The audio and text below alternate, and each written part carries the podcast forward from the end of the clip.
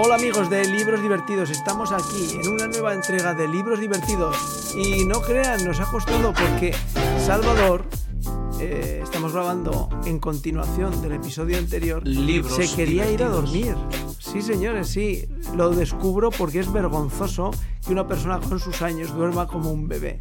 Pero probablemente por eso tiene ese cutis tan estupendo, tan maravilloso, que parece un... Les voy a contar una anécdota para que se despejen libros en esta hora. Salvador, ustedes mírenme a mí, ¿eh? Y miren a Salvador. ¿Quién tiene la misma edad? ¿Los dos? El que tiene más pelo. Pero yo parezco más mayor porque me trato mal, me cuido mal. Salvador se va a dormir a las 10 de la noche. Eso es, tiene una piel y un cutis que ni la Greta Garbo en sus Como- buenos años. Como se decía antiguamente, como Dios manda, hay que Sí, estar señor. 10 en la cama. Eso lo recomendaban las abuelas. Si quieres tener un cutis fino, vete a dormir pronto. Y no sé si comer sano o no, pero desde luego dormir era fundamental. Bueno, hoy Guillermo y Salvador eh, vamos a hablar de la dama y la muerte de Greta Alonso y el cuco de cristal de Javier Castillo. Y bueno, pues eh, vamos a intentar que ser breves en estas reseñas, porque Salvador, si no, va a sufrir de un infarto de no poderse ir a dormir a las 10 de la noche, como buen francés. Bueno, ¿qué se nos depara en el cuco de cristal de Javier Castillo, Salvador? No, no, yo cedo la palabra directamente a Guillermo. O sea, yo leí, Pues allá vamos, Guillermo, ataca. Pues nada, es un autor que lo conozco desde hace tiempo, desde que leí su primera novela, que fue El día que se perdió el amor, luego le continuó con El día que se perdió la cordura, eh, La chica de la nieve, que ahora han hecho una serie en Netflix, el, el juego del alma, y ahora pues me parece que es su sexta novela, que se llama El cuco de cristal. que escribe en dos tiempos, eh, en la actualidad, eh, donde, está, donde se, se desarrolla básicamente la historia, y luego eh, en tiempo pasado, con unos hechos que ocurrieron y que son trascendentes en, en la trama de la novela. Eh, A ver, yo. el, el mezclar... Sí, no, habla, habla. no, hablando. La última novela no me la he leído, pero las otras tres que ha comentado Guillermo sí. Y es muy. ¿Qué, ¿Cuáles, ¿Cuáles has leído? ¿Cuáles has leído? Las tres que ha comentado. El día que se perdió la cordura, Todos, los tres. Todos. No, la, chica de la nieve. Fue, el primero que leí fue el día que se perdió la cordura, que no sabía ni de qué iba aquello. O sea, me Sí, sí. dejó Eh, Engancha también, ¿eh? sorprendente, claro, decía sorprendente. Pero claro, al final empiezas con uno y acabas con otro. Y, y como autor y como desarrollo de novela me parece fantástico porque es algo distinto a, a- a muchas cosas, ¿no? Y a lo mejor la gente no entiende por qué alguien perdió la cordura y al final, pues entiendes por qué en las últimas páginas, por decirlo de alguna manera, ¿vale? Eh, me parece todas las novelas muy entretenidas, sobre todo muy entretenidas lo que hizo, lo que dice Guillermo. La última no la he leído y bueno, pues ahora nos enteraremos un poco de, qué- de qué va todo, la, la última. Pero como autor, genial. O sea, parecen cosas raras, pero luego te metes en la novela y no son cosas raras. Eh, ¿Recomendaríais ir en orden con este autor en lectura o da igual coger una u otra? Son historias independientes, excepto las dos primeras, que sí que me parece que es, eh, son parejas en- con algún personaje, todas las demás son independientes. Vale, pues Guillermo, cuéntanos. ¿Qué te ha parecido en primer lugar? Pues a ver, lo que como leo, como leo tanta novela negra, pues eh, sigue en su línea como sus anteriores novelas, pero comparándolo con otros autores que hemos hablado últimamente, ya sea Carmen Mola, Santiago Díaz o Víctor del Árbol, que hemos hablado hace poco, pues un poquito más flojo. Pero lo que lo fundamental que tiene cualquier libro, que es entretener y distraer, este autor lo tiene. Y la trama pues comienza con una chica que es estudiante de medicina, que va a empezar a hacer las prácticas en un hospital y ese día se encuentra indispuesta y le da como un infarto o algo así. Entonces en el mismo hospital la tratan y le tienen que hacer un trasplante. Hasta ahí pues normal. Y ella, pues, en, contra la voluntad de su madre, pues quiere interesarse por descubrir quién es el donante. En teoría, por protocolo del hospital, no se pueden dar esos datos, pero no sé cómo, pues se entera. Bueno, hasta ahí normal. Y entonces, ¿No sabes cómo? ¿Porque no lo, no lo cuenta el autor o porque ¿Es no que, te perdón? El, el cómo se entera, no lo sabes. No, ¿O no, sí, sí, sí, se entera, pero que me refiero pues por una, no porque ella insista en conocerlo, ella simplemente se lo plantea, pero sin tampoco una necesidad ahí 100%.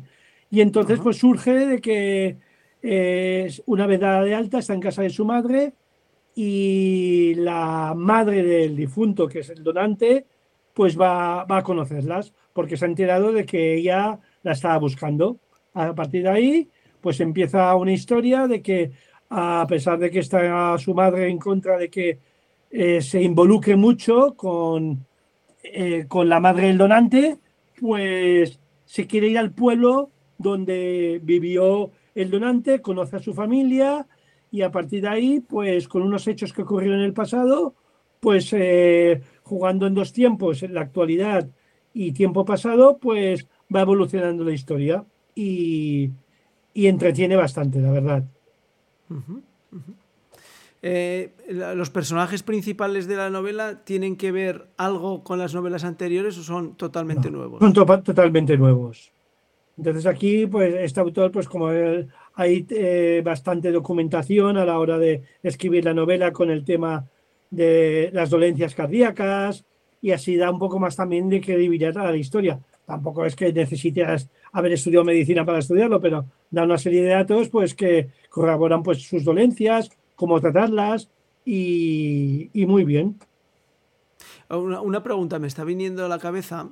eh, eh, desconozco si todavía se están reponiendo eh, esas series, pues durante muchos años, pues eh, estuvimos viendo, ¿no? Es decir, aquello de CSI, no se acordarán. ¿El CSI es muy explotado dentro de la novela que estás relatando o no? no, no, en ese sentido No. Eso es muy americano, el CSI. Aquí es más investigación pura y dura, eh, policial, y pues, porque precisamente uno de los, de los- de las víctimas es un policía y, y no, no, no tiene nada que ver con las series policíacas y de crímenes para a la hora de resolverlo.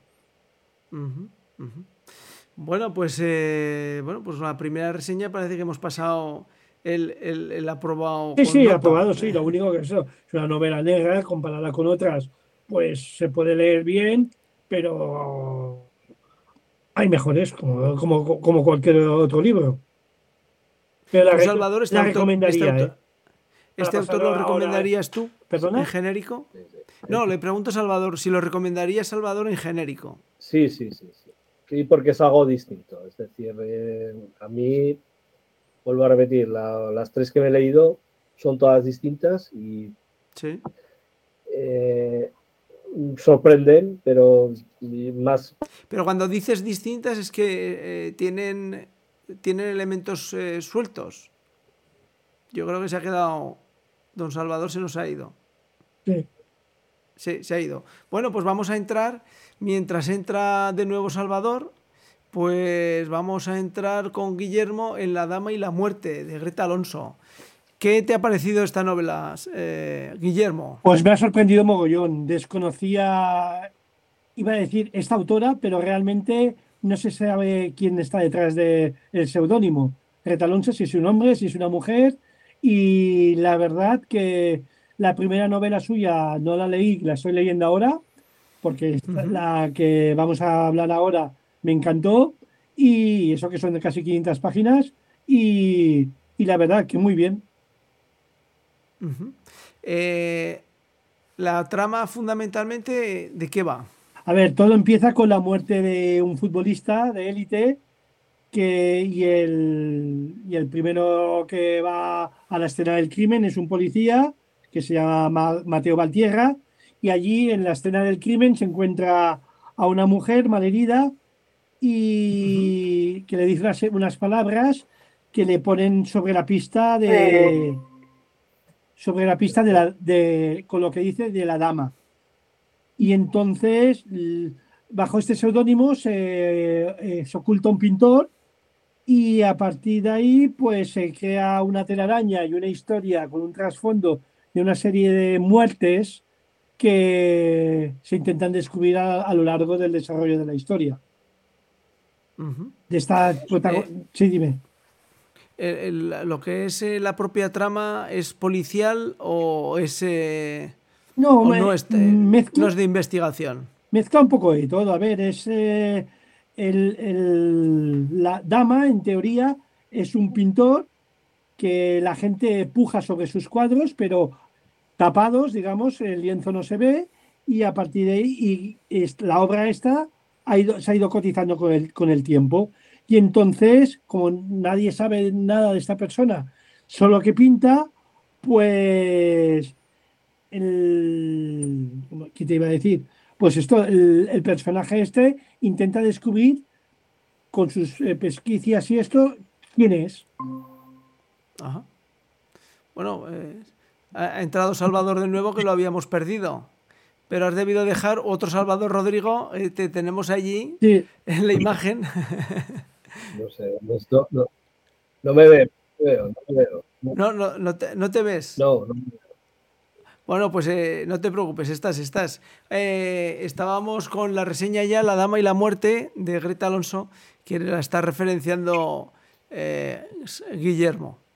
Bueno, Guillermo, te estaba diciendo en qué medida la trama es policial o es simplemente de una investigación. Ahí estábamos. No, pues eso es lo que digo, mezcla un poco de todo, investigación por, por parte de la policía, por los asesinatos que van apareciendo y a la vez también investigación por descubrir a lo largo de la, de la trama de la, de la novela de quién es esa, quién es Dama, si es una pintora, quién, quién pinta los cuadros, por qué dejó de pintar.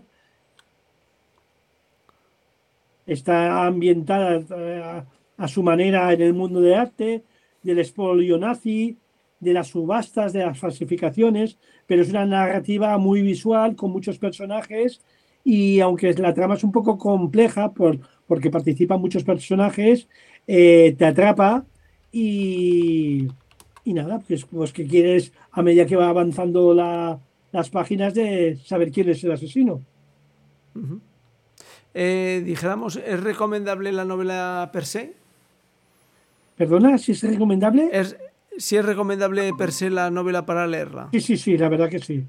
Eh, es una novela negra diferente y que me ha sorprendido mucho, tanto la autora como la, la historia. Y ahora lo que te he dicho antes, estoy leyendo su primera novela y que también sigue eh, una línea muy parecida a esta. Eh, Salvador, ¿has tenido oportunidad de leer la- a Greta Alonso?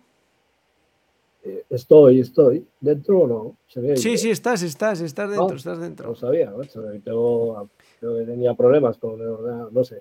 No, no, he empezado a leerla y bueno, pues voy a, a ver qué, qué tal. Es una autora más y bueno, pues, en principio pues a Guillermo le ha gustado, pues me imagino que será interesante de maneras.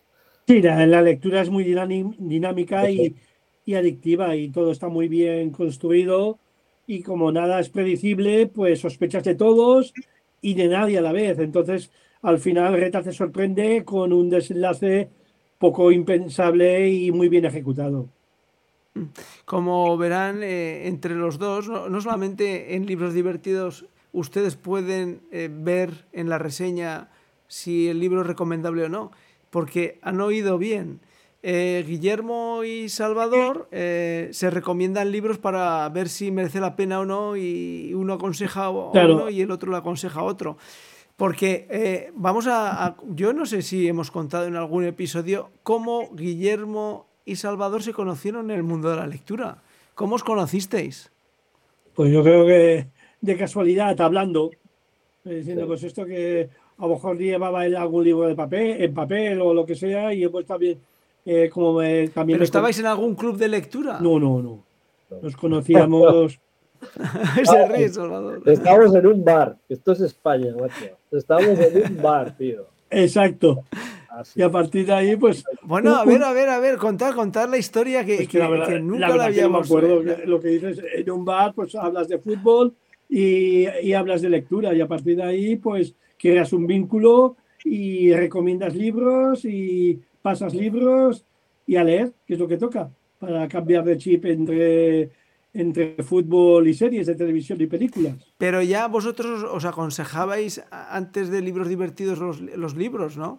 No, sí, yo este decir, ¿no? Estás, lo típico que estás leyendo, ah, pues esto está bien o no sé qué. Tampoco igual con tanta intensidad como ahora, porque claro, en formato digital todo es más, te lo puedes llevar el libro, es, es más rápido, te lo puedes leer en, en, el tranvía, en, sentado mientras estás tomando un café.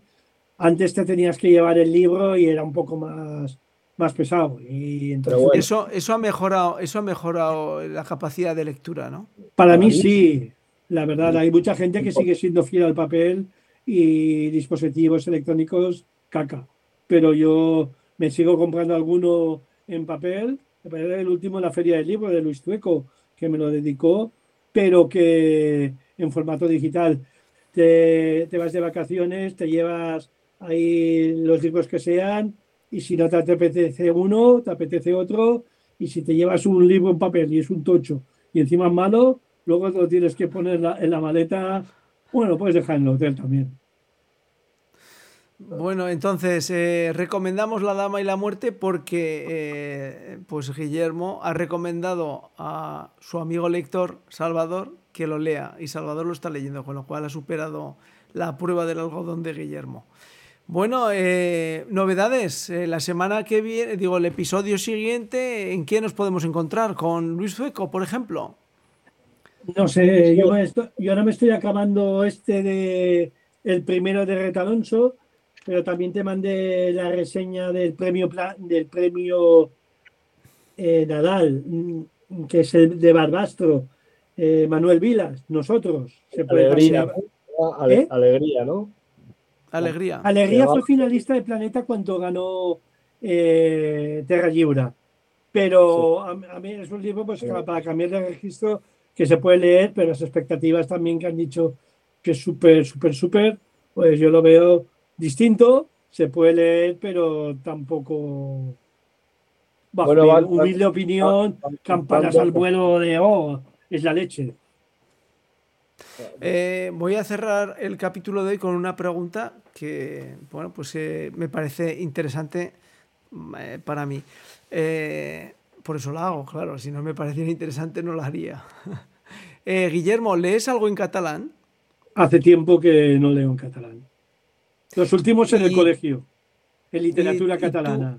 ¿Y tú, ¿Y tú, crees, tú crees que una novela, una novela de las que estás leyendo, una novela negra, eh, escrita en catalán, te captaría la atención más que en castellano o no? A ver, si, es que, si eres catalano, catalano, catalano parlante, pues yo creo que te impactará igual que si lees en castellano. Eh, a mí me pasó, a ver, no es comparable, pero me acuerdo la primera película de, del oeste de John Wayne que vi por TV3, al futuro ah, un tret, cosas, cosas así que, uh, aunque lo entiendes, te sorprende. Entonces yo mi catalán es bastante a nivel de lectura básico. Eh, eh, a ver, lo lees perfectamente, pero prefiero leer en castellano. Uh -huh. Y yo creo que o sea, engancharía la, igual, ¿eh? la, la, historia, no, pero voy al hecho de que todos somos conscientes que cuando leemos un libro y vemos la película, influye muchísimo el lenguaje del, del, del autor en cómo tú construyes las escenas, tú no, personalmente. Cuando, cuando, y cuando la ves en, en, cine, eh, la construcción te la hace el director. Claro. Entonces, el lenguaje que tú estás utilizando cambia totalmente. Por ejemplo, cuando ves una película en versión original, en muchas ocasiones eh, lo que es la pasión y la emoción que te traslada la película cambia de verla traducida eh, sí.